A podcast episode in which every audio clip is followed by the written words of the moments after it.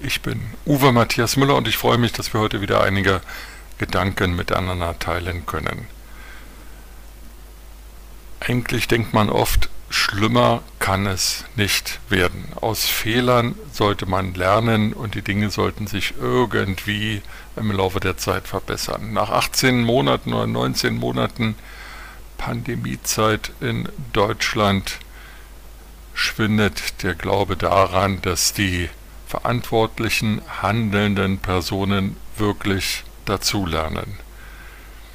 Seit einigen Tagen stagnieren die Inzidenzzahlen oder sie gehen sogar leicht zurück. Es ist keine Zeit der Entwarnung, immer noch erkranken jeden Tag Zehntausende von Menschen und sterben Hunderte von Menschen, aber die Zahlen explodieren nicht mehr wie noch vor ein, zwei Wochen.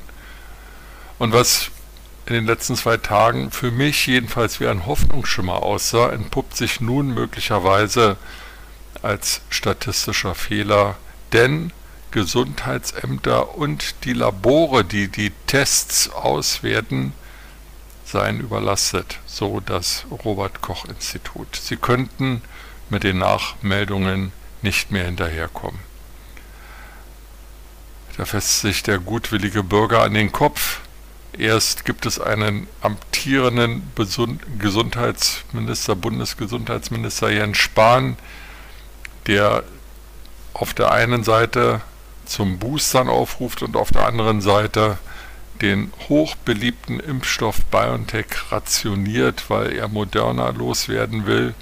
Und er braucht dann Tage, nachdem die Bürger ähm, Sturm laufen und die Booster-Kampagne der Bundesregierung ad absurdum führen, bis er sich dazu aufrafft, Moderna für genauso gut wie BioNTech zu erklären und zu sagen, ja, es sei alles eine Folge der Ablauffristen und der Verfallsdaten und beide Impfstoffe seien gleichwertig. Moderna sei sogar noch etwas besser. Na, wer es glaubt. Die Bürger sind über ein Jahr lang auf BioNTech eingeschworen worden, worden und verstehen nun nicht, warum sie Moderna nehmen sollen. Also es ist ein Graus und jetzt also die Geschichte mit den Gesundheitsämtern und Laboren. Da wird zum Testen aufgerufen.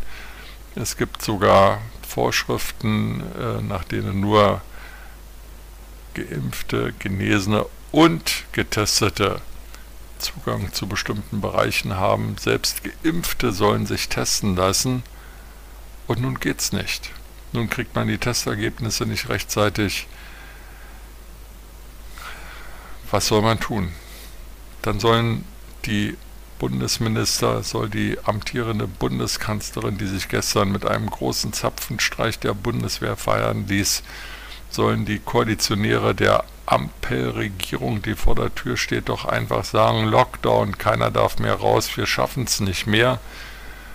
Aber sie sollen auch nicht zum Testen aufrufen, wenn das Testen gar nicht möglich ist. Hier in dem Landkreis, in dem ich lebe, gibt es etwa 100.000 Bürger, aber nur Testzentren in den größeren Städten. Wenn man also in irgendeinem kleinen Dorf lebt, muss man hoffen, ein Automobil zu haben, um zum Testzentrum fahren zu können oder darauf hoffen, dass irgendwann mal ein Bus vorbeikommt, der einen von A nach B bringt.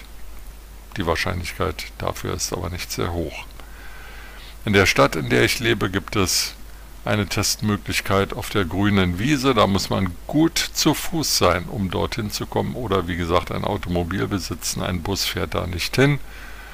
Oder man kann zum Friseur gehen. Ja, Sie hören richtig, ein Friseur mitten in der Stadt bietet Tests an, natürlich nur nach telefonischer oder Online-Anmeldung. Alles das ist für ältere Bürger eigentlich kaum zu bewältigen. Und so wird aus dem Testangebot eigentlich ein Lockdown. Keine Ahnung, wie das bei Ihnen ist, in Ihrer Stadt, in Ihrem Landkreis. Aber es scheint so, dass Deutschland die Fähigkeit zu einer guten, reibungslosen, bestens funktionierenden Verwaltung und Organisation verloren hat. Und meine Hoffnung, die ich am Anfang formulierte, nämlich dass man aus Fehlern lernt, die scheint auch ziemlich naiv zu sein. Mit diesen Gedanken in den Tag wünsche ich Ihnen eine gute Zeit, ein schönes Wochenende und einen trotz allem angenehmen, harmonischen, gemütlichen und im Familienkreis zu genießenden zweiten Advent.